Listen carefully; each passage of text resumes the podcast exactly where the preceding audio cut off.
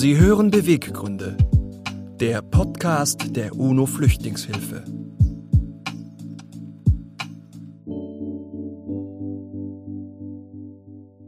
Herzlich willkommen, liebe Zuhörerinnen und Zuhörer, zu einer neuen Ausgabe unseres Podcasts Beweggründe. Mein Name ist Peter Runstroth-Bauer. Ich bin Geschäftsführer der UNO Flüchtlingshilfe, dem deutschen Partner des Flüchtlingshilfswerks der Vereinten Nationen, kurz UNHCR. Und ich bin Nora Abuon, Journalistin beim WDR und freie Moderatorin. Und auch ich freue mich sehr, Sie wieder bei uns begrüßen zu dürfen. Die UNO-Flüchtlingshilfe ist seit über 40 Jahren in Deutschland aktiv. Gemeinsam mit unseren Unterstützerinnen und Unterstützern mobilisieren wir für die weltweiten lebensrettenden Einsätze des Flüchtlingshilfswerks der Vereinten Nationen. Und in Deutschland unterstützt die UNO-Flüchtlingshilfe Initiativen und Projekte für Geflüchtete. Ja, und das Thema Flucht ist in den vergangenen Wochen natürlich ganz besonders auf der Tagesordnung durch den fürchterlichen Krieg in der Ukraine, der auch uns als UNO-Flüchtlingshilfe natürlich sehr berührt und auch beschäftigt. Und mittlerweile sind Millionen Menschen aus der Ukraine geflohen und auch innerhalb des Landes auf der Flucht. Viele Menschen aus der Ukraine sind nun auch in Deutschland angekommen und unser heutiger Gast kann dieses Gefühl sehr gut nachvollziehen, weil er selbst als Jugendlicher fliehen musste. Ich begrüße heute bei uns Kava Janossi. Guten Tag, vielen Dank. Hallo. Herzlich willkommen auch von mir, Kava Janossi. Peter Runstroth-Bauer hat es bereits gesagt. Sie sind selbst als Flüchtling nach Deutschland gekommen. Sie wurden 1975 in Kabul in Afghanistan geboren und sind dann geflohen 1989. Da waren sie 13 Jahre alt. Mit ihrem Vater und Bruder zunächst nach Indien und dann alleine weiter nach Deutschland. Hier lebten sie zunächst in einer Gastfamilie. Sie haben ihr Abitur gemacht. Sie haben einen Kiosk eröffnet. Sie waren Handyverkäufer und haben an der Rheinischen Friedrich-Wilhelms-Universität Universität in Bonn Jura studiert.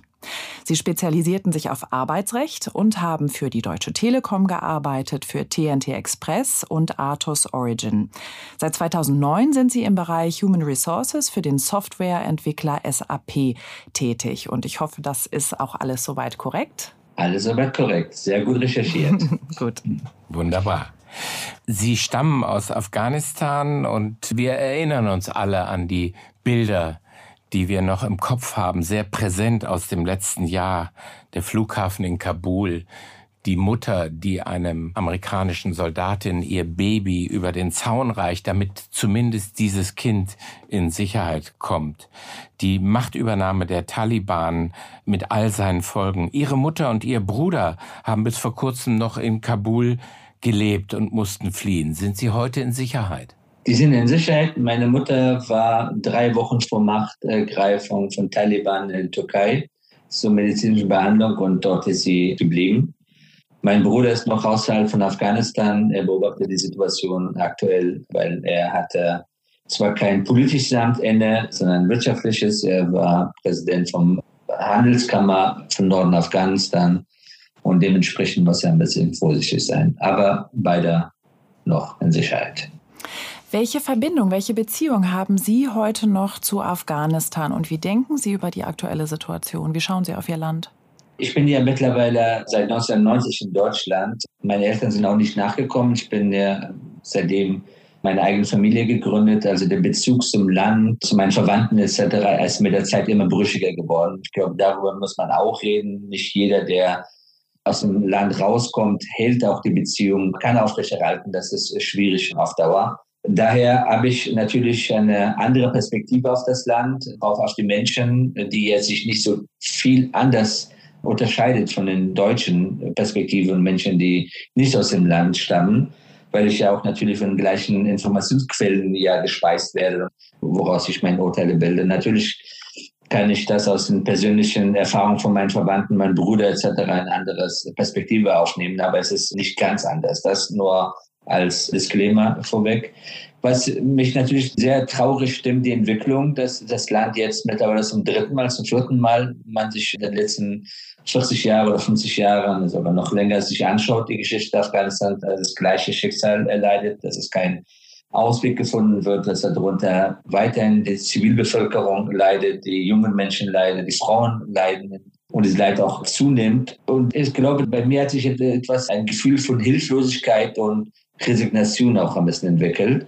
Und wenn ich mit den Leuten spreche aus Afghanistan, denen geht es auch nicht anders. Also es ist nicht mehr Frustration, zu sauer zu sein, warum die Dinge so laufen, das könnten wir anders machen, sondern schon Resignation oder fast, würde sagen, Depression, dass man gar nicht so richtig sich mutig fühlt, nach vorne zu gehen, Dinge anders zu machen, weil man so hoffnungslos ist. Ich glaube, das kann jede Hörerin, jeder Hörer gut nachvollziehen. Weil die Situation eben so eskaliert und so schwierig geworden ist.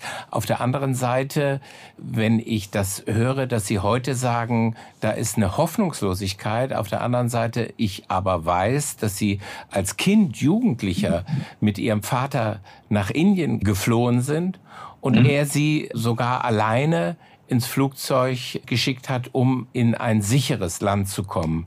Warum hat er sie nach Deutschland geschickt? Warum hat er sie alleine losgeschickt? Mhm.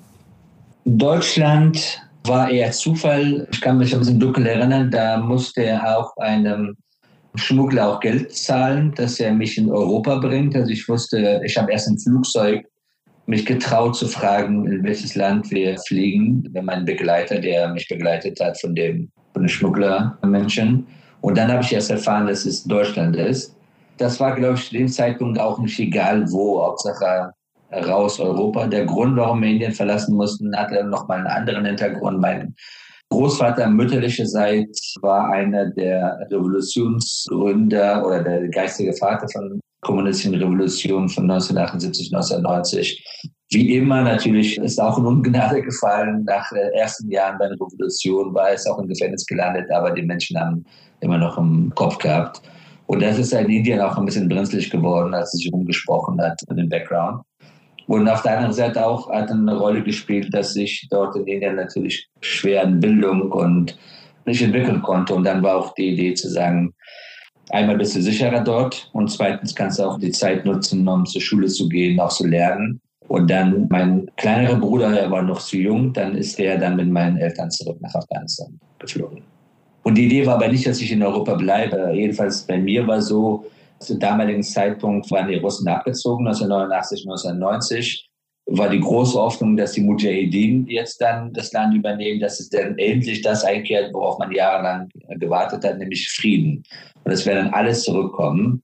Natürlich, und das war auch meine Hoffnung von meinen Eltern auch, dass nur eine Frage der Zeit ist, dass ich einen Anruf bekomme, ist Friede, Freude, Eierkuchen in Afghanistan und jetzt kommt es zurück. Und dann ist es schlimmer geworden. Dann kam die Taliban an die Macht.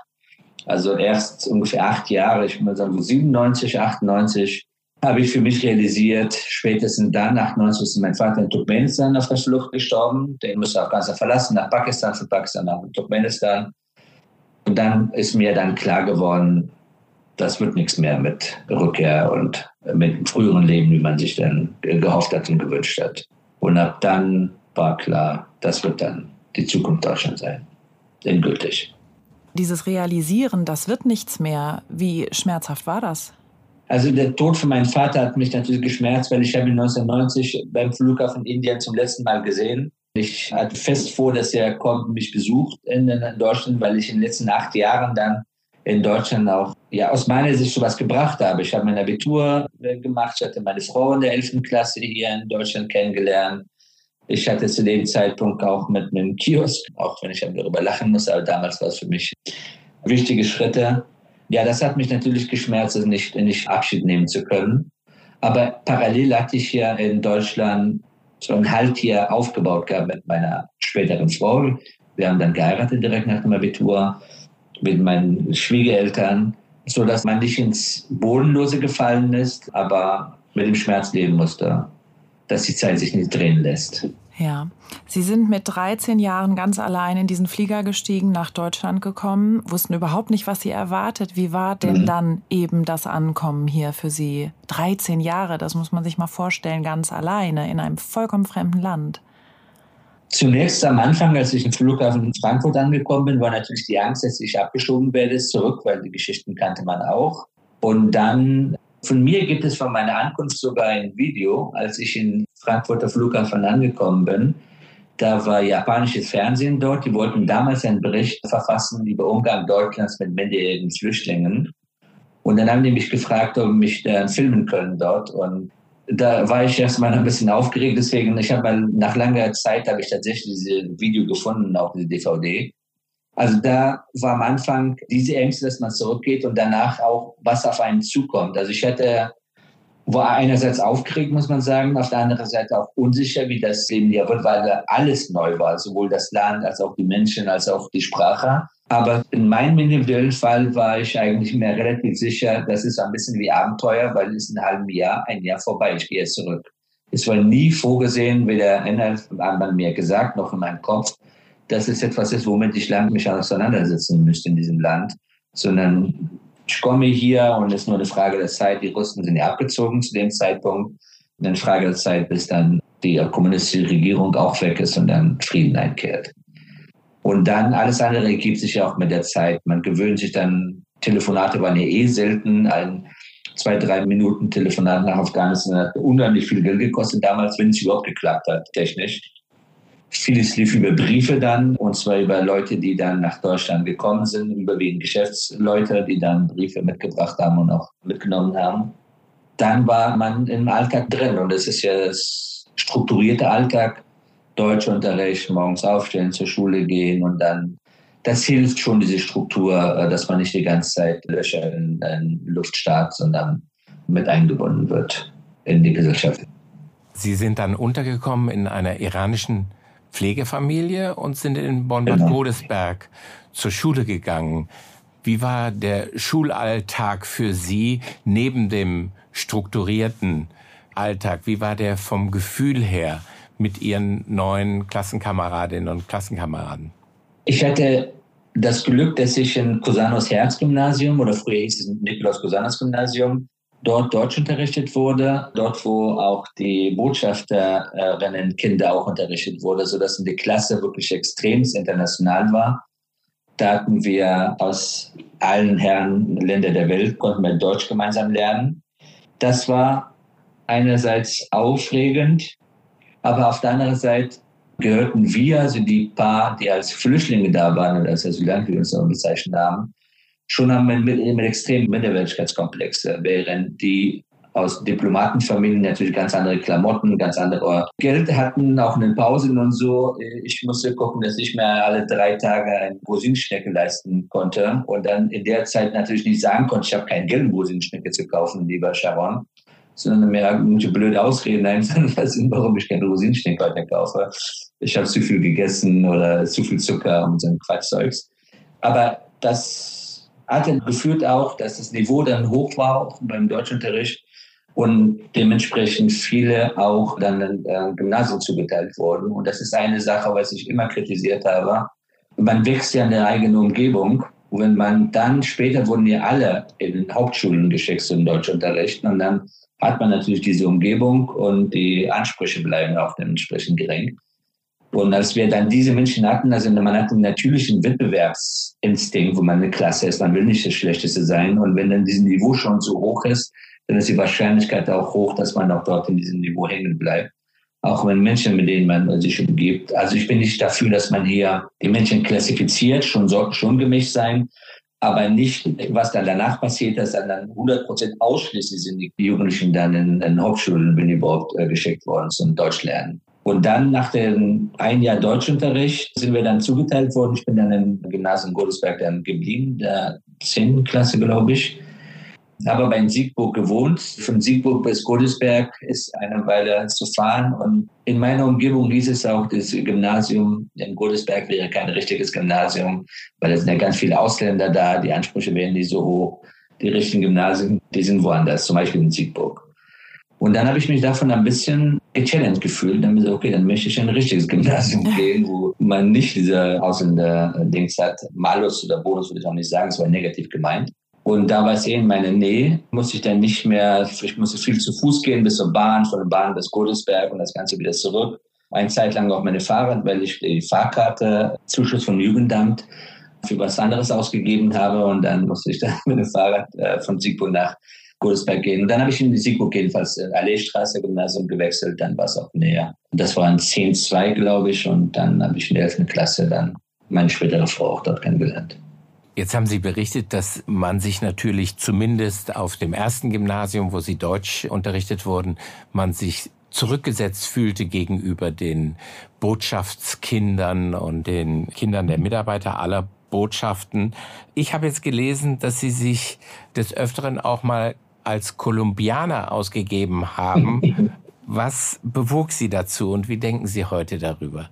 Also mittlerweile hat man dafür ein Wort Herkunftsscham und das war mein Weg, damit umzugehen, weil Afghanistan hatte auch zum damaligen Zeitpunkt jetzt den besten Ruf mit äh, den Mujahideen auch den Taliban zu der Zeit und alle Afghanen, die man kannte, waren in irgendeiner Weise arm, geflüchtet, auch zum Teil kriminell, die Geschichten, die man kannte, auch damals. Und das galt irgendwie für mich aus meiner Sicht gar nicht die Diskussion zu führen, diese Schublade gesteckt zu werden. Und dann ist ja, mir ist Kolumbien eingefallen und die strategische Gedanke war, es ist unwahrscheinlich, einen Kolumbianer hier zu treffen, der dann auf einmal mit mir dann inhaltlich spricht oder die Sprache. So bin ich bei Kolumbien dann gelandet. Ja. Das hat aber ziemlich lang gedauert, bis ich dann gesagt habe, dass ich aus Afghanistan komme. Ich weiß nicht wann, aber es war viel, viel später, auch 2000 habe ich, soweit es ging, habe ich möglichst nicht erzählt, dass ich aus Afghanistan komme. Sie haben es erwähnt, Sie haben Ihre jetzige Ehefrau in der 11. Jahrgangsstufe kennengelernt. Sie haben nach dem Abitur erstmal einen Kiosk eröffnet und Ihr mhm. Vater war seinerzeit auch als Geschäftsmann tätig in Afghanistan. Was haben Sie mhm. von ihm gelernt? Das Progressive habe ich von ihm gelernt. Also der war viel unterwegs im Ausland und er hat sehr viel aus dem ähm, Ausland auch mitgebracht. Also damit meine ich nicht Geschenke, das auch. Aber diese Gedanke, Mindset, dass wir in moderne Schule gehen, warum Bildung sehr wichtig ist, warum die englische Sprache wichtig ist, mehr nach vorne gucken als nach hinten, weniger an Koranschulen, Traditionen, sondern mehr westlich orientiert. Aber vor allem diese, diese offen sein für Neues und nicht an alten Bekannten äh, festkrallen. Und dieser Antrieb hat mir auch geholfen, unterbewusst natürlich, weil ich habe ja in, nur ihn in Erinnerung gehabt, als ich in Deutschland war, wie sein Leben war. Und das andere ist, was ich von ihm auch ein bisschen abgeguckt habe, unterbewusst, weil ich war dann so ab dem 10. Lebensjahr, 11., 12. habe ich ihn mal nach der Schule begleitet in seinem Büro und habe gesehen, wie die Leute arbeiten. Da war Telefax, so das neueste technische Errungenschaft, wo man, also nicht Faxgeräte, sondern Telefax, ich weiß nicht, ob Sie es kennen, noch mit diesen langen Bändern und so, da muss ich auch lernen und wie man mit Menschen umgeht und Menschen einnehmen kann. Und das hat mir auch geholfen, auch in Deutschland, auch sowohl was die Existenzgründung angeht, aber auch natürlich, wenn man im fremden Land da ist, hat man natürlich ganz feine Antennen, dass man muss wissen, wie reagieren die Menschen, wo ist man willkommen, wo ist man nicht willkommen, wo muss man aufpassen. Das ist dann die besten Eigenschaften für einen Verkäufer oder Verkäuferin. Im Gespräch diese nonverbale Signale sofort wahrzunehmen, zu verstehen dann zu wissen, welche Worte man wählt und wohin man die Gespräche lehnt. Und dann, als ich mit dem Studium angefangen habe und dann im Handygeschäft gearbeitet habe, war ich einer der besten Handyverkäufer, obwohl ich nur als Student da gearbeitet habe, 32 Stunden. Und mir ist dann diese Eigenschaften, die man notgedrungenermaßen, glaube ich, ausprägen musste, diese extreme Sensibilität, Empathie, emotionale Intelligenz, das hilft natürlich im Vertrieb unheimlich, diese Eigenschaften. Also wie immer, man kann aus Not auch ein Tun machen. Sie haben also den Wettbewerb, die Challenge gelernt und sich da durchsetzen gelernt von Ihrem Vater und so erfolgreich dann auch Ihren Kiosk weiterverkauft und die nächste Herausforderung angenommen, das Jurastudium. War das eine ebenso wie in der Schule ein strukturierter Vorgang oder wie muss ich mir das vorstellen oder wie müssen wir uns das vorstellen, wie Sie dann an der Uni begonnen haben? Ja, die Uni war natürlich Einstieg und Orientierung eine Katastrophe. Ich mache es kurz, vier Semester gebraucht, bis ich kapiert habe, wie Unibetrieb funktioniert und insbesondere Jura funktioniert. Weil ich war Schule ja gewohnt, deswegen habe ich gedacht, es würde wie Schule funktionieren. Deswegen bin ich auch am ersten Tag, ich hätte meinen Kiosken verkauft, war für mein Verhältnis ein reicher Mann, also habe ich mir einen Anzug gekauft, weil die Juristen Anwälte ziehen Anzug an und mit meinem Leder Täschchen bin ich dann auch in, ersten Mal ein falsches Gebäude reingegangen und da habe ich nach den Stundenplänen gefragt, wie Juristen. Und dann beim zweiten, dritten Jahr man gefragt, ein bisschen gelacht und sagt erstmal, wie siehst du denn aus? Mit Krawatte und Anzug und so und vor allem du bist im falschen Gebäude. Ich sag, echt, ist das nicht die Uni hier? Dann sagt er, ja, aber du willst doch Jura studieren. Dann habe ich gesagt, ja. Kennst du die Haltestelle Juridikum? Und ich sage, ja, das kenne ich. Und warum denkst du, heißt es so? Ah, also bin ich dann zu Juridikum. also ich habe viel Zeit gebraucht, bis ich mich da zurechtgefunden habe. Erste Vorlesung als mit Professor Schön, werde ich nie vergessen, der von übereinstimmende Willenserklärung von BGB erzählt hat, noch nie von BGB vorher in meinem Leben gehört. Natürlich man sich nicht vorbereitet, aber okay. Als ich dann ein bisschen den Dreh raus hatte, das ist eine längere Geschichte, dann ging das in den weiteren vier Semester. Ich bin dann zumindest in Regelstudienzeit scheinfrei geworden, aber hätte man hätte ich eigentlich mehr sparen können. Und das ist auch das andere, was ich versuche, den Jugendlichen zu helfen. Es ist wichtig, dass man deren Horizont erweitert. Man kommt rein, man sieht nur das, was man kennt von der Heimat oder was man in der eigenen Familie und so Umgebung kennt. Aber die Welt bietet viel mehr. Und dazu helfen über Mentoring-Programme, zum Beispiel, was wir hier in den Grundschulen in Heidelberg machen, zu sagen, was es alles noch gibt, dass man überhaupt auf die Idee kommt, zu sagen, okay, dann es ist viel mehr als nur, nur weil mein Vater am Bau arbeitet oder was auch immer hat, das ist nicht die Welt. Und hätte ich damals jemanden gekannt, der mir zeigen konnte, wie so ein Studium funktioniert, das war ein Jurastudium, wäre ich viel schneller und vielleicht weniger schmerzhafter fertig geworden. Wie haben Sie sich denn motiviert? Weil es war ja nicht leicht. Nee, aber ich musste irgendwie, bei mir ist so, wenn ich einmal einen Weg gehe, dann gehe ich das in der Regel zu Ende. Aufgeben ist keine Option. Ich wusste aber auch nicht, was ich sonst machen sollte. Also Jura bin ich da quasi gelandet, weil meine Frau das aus Versehen auch angekreuzt hat und dann bin ich auch da geblieben. Ich hatte das, was ich machen wollte, studieren wollte, war Philosophie, aber das war so nicht so ganz hot. Konnte man privat machen. Übrigens, ich bin stolz, mein Artikel in der Zeitschrift Hohen Luft ist diese Woche erschienen. Ich habe zwar nicht Philosophie studiert, aber eine Philosophie-Zeitschrift bin ich gelandet daher muss ich da irgendwie dann durch. Und dann irgendwann, je mehr ich mich da eingearbeitet habe und verstanden habe, wie das Ganze funktioniert, hat mir auch Spaß gemacht, zumindest bis zum Examen. Bei Juristen kommt Examen das dicke Ende dann. Das ist dann ein weites Feld. Also für mich war das Thema, jetzt muss da durch. Also ich, ich hatte keine Alternative. Und sich dabei im Studium gleich aufs Arbeitsrecht konzentriert und das als einen Schwerpunkt gewählt? Nein, nein, das ist leider nicht so gewesen mit dem Arbeitsrecht. Arbeitsrecht ist im Jura so ein Nebenfach. Das macht man so nebenbei, wenn man will, das kann ich aussuchen. Zum Studium, da fehlte mir auch, was es so alles gibt, wollte ich natürlich die Welt retten. Europarecht klingt so tolle Sachen. Da habe ich Europarecht natürlich gewählt als mein Wahlfach. Hat nichts gebracht am Ende des Tages. Dann aber an der Wahlstation im Referendariat, das ist die letzte Station, drei Monate, da kann man sich aussuchen, wo man das macht. Und man kann es Unternehmen machen, man kann es auch, viele haben das als genutzt, um Auslandssemester zu machen, an den deutschen Botschaften im Ausland und so weiter und so fort. Ich hatte ja keine Kohle für sowas, also habe ich durch Zufall mich beworben bei der Deutschen Telekom, einer Tochter von der Deutschen Telekom, Viventor. Und die haben einen Referendar gesucht in der Rissabteilung. Und da habe ich mich beworben, der hat mich dann auch genommen. Und ich war ultra unter Druck, dass diese Station klappen muss, dass sie die letzte Station, wenn wir da schafft man, dass man dort Anschluss findet im Unternehmen, wenn man einmal raus ist. Ich kannte natürlich die ganzen Horrorgeschichten von Juristen als Taxifahrer und Dönerverkäufer und so weiter und so fort. Und dass ich dann nicht mehr wieder reinkomme, weil ich habe kein Netzwerk. Wo soll man dann anfangen? Dann bin ich dann auch natürlich umtriebig gewesen, mit allen möglichen Leuten Mittag gegangen und dann unter anderem mit Arbeitsrechtlern. Die saßen noch ein paar Büros weiter. Und dann hat die Leiterin vom Arbeitsrecht, als ich gesagt habe, wie sehr ich einen Job brauche nach dem Studium, ich wusste zwar nicht meine Examensnoten, die auch nicht. Telekom hatte damals natürlich musste schrumpfen nach der Privatisierung. Aber dann hat sie mir dann eine Möglichkeit geboten, bei ihr im Bereich Arbeitsrecht zu arbeiten. Und da gab es so Massenverfahren, was Telekom führen musste, mit dem eigenen Betriebsrat. Und deswegen haben die jemanden gebraucht. Dann habe ich gefragt, ob ich Ahnung von Arbeitsrecht habe. Ich habe gesagt, nö. Aber das ist auch nicht schlimm, das kann ich mir aneignen. Dann haben sie mir auch geholfen und dann war nach dieser Wahlstation bei einem Arbeitsrichter gelandet, ohne dass ich von Arbeitsrecht irgendeine Ahnung hatte. Und da bin ich so da geblieben. Dann habe ich die Sachen gemacht mit den Kolleginnen und Kollegen und so bin ich zum Arbeitsrecht gekommen. So sind Sie zum Arbeitsrecht gekommen und Sie haben eine, das kann man so sagen, Bilderbuchkarriere hingelegt. Heute sind Sie Global Head of People mhm. Experience bei einem der größten und erfolgreichsten Unternehmen in Deutschland bei SAP. Sehen Sie sich auch so ein bisschen als Vorbild für andere Geflüchtete, die nach Deutschland kommen? Sind Sie das gerne? Wenn Sie mich so sehen, ja, aber ich fühle mich nicht wirklich als Vorbild. Ich sage immer, ich habe im Leben mehr Glück als Verstand. Weil es ist auch wichtig, es war ja kein Masterplan dahinter. Ich habe mir nicht selbst vorgenommen, Arbeitsrichter zu werden. Ich habe mir nicht vorgenommen, Personalleiter zu werden und da arbeite ich dahin und dann passiert das auch.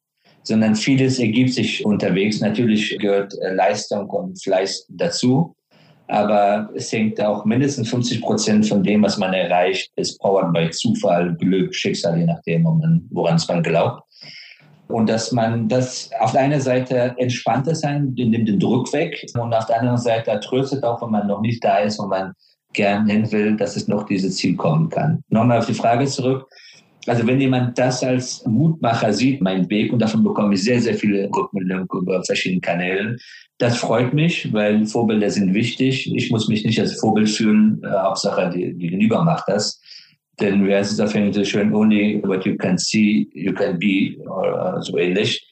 Daher, wenn es ermutigt, mache ich sehr gern. Aber es ist auch wichtig, dass ich immer auch sage, dass man sowas nicht glorifizieren kann. Auch nicht als Muster sagen kann, so wird es auch laufen bei euch allen. Was ich immer sagen kann, ist, dass sowohl im Arbeitsrecht war ein Zufall, aber ein glücklicher Zufall. Ohne Arbeitsrecht wäre ich nicht bei SAP gelandet. Ohne Arbeitsrecht hätte ich keinen Bezug zu Personal.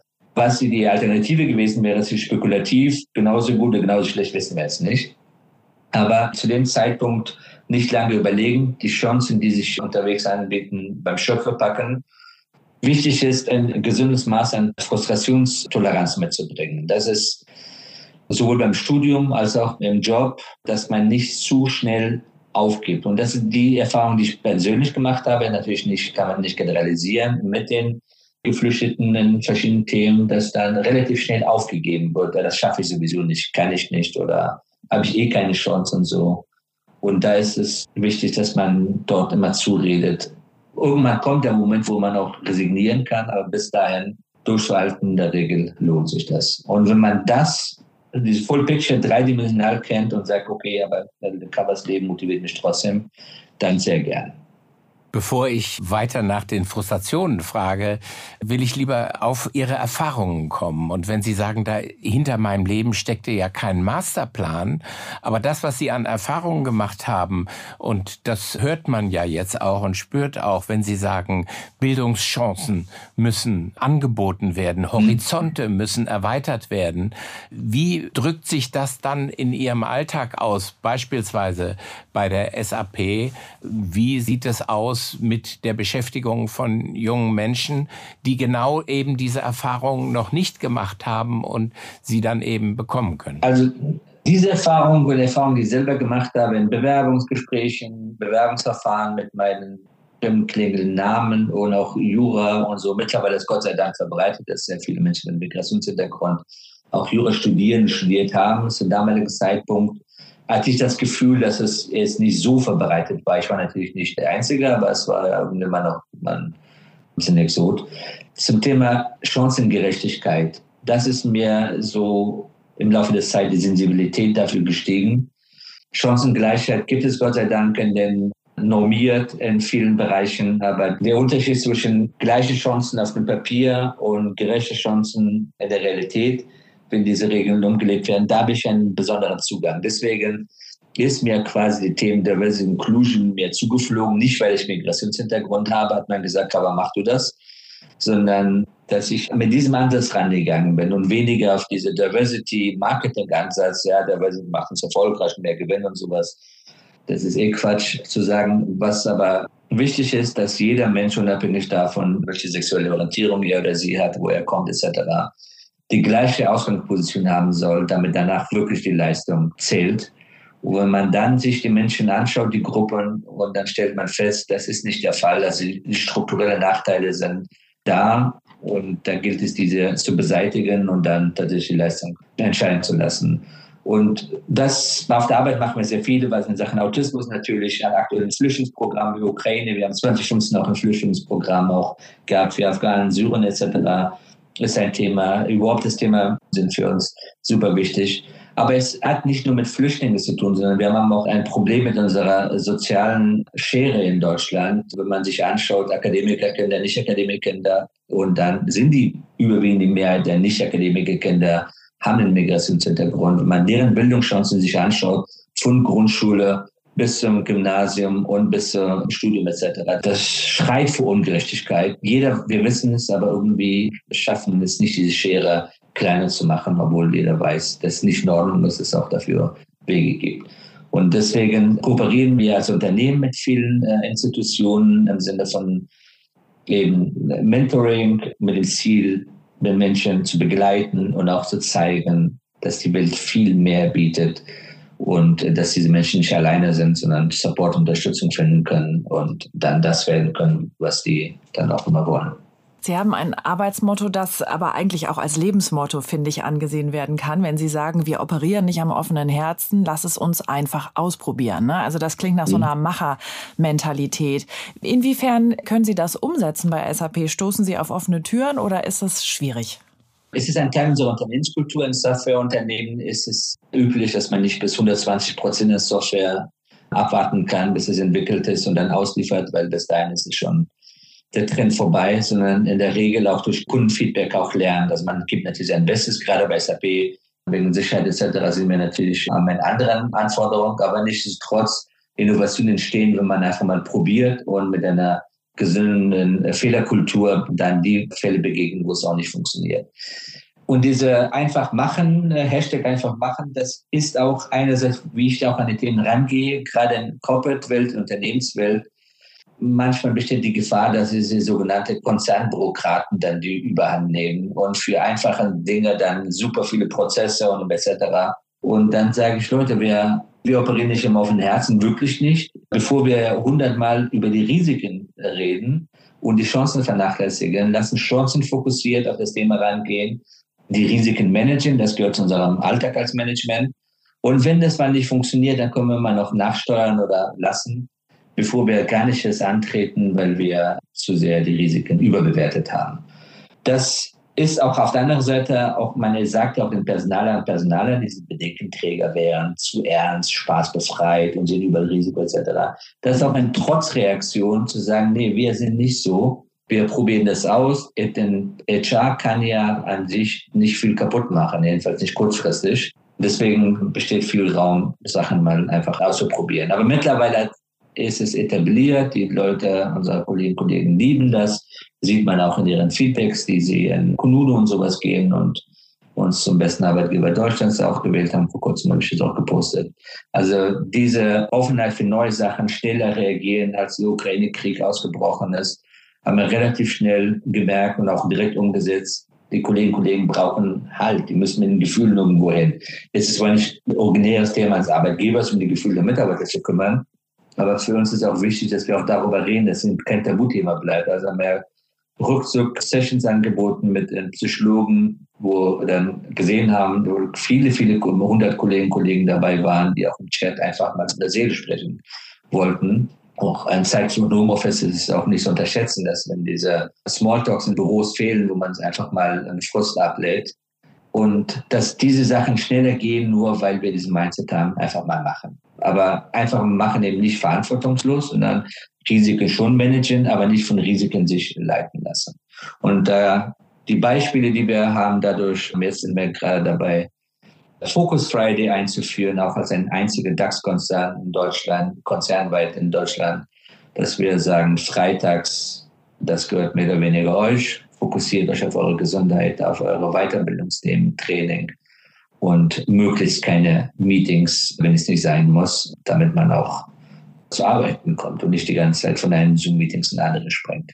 Sie haben einen beeindruckenden Weg, bis heute einen beeindruckenden Lebensweg. Sie fühlen sich nicht als Vorbild, aber für viele Menschen sind Sie ein wunderbares Beispiel für die Stärke, für das Durchhaltevermögen und auch für das Ergreifen von Chancen und Möglichkeiten, die sich ergeben.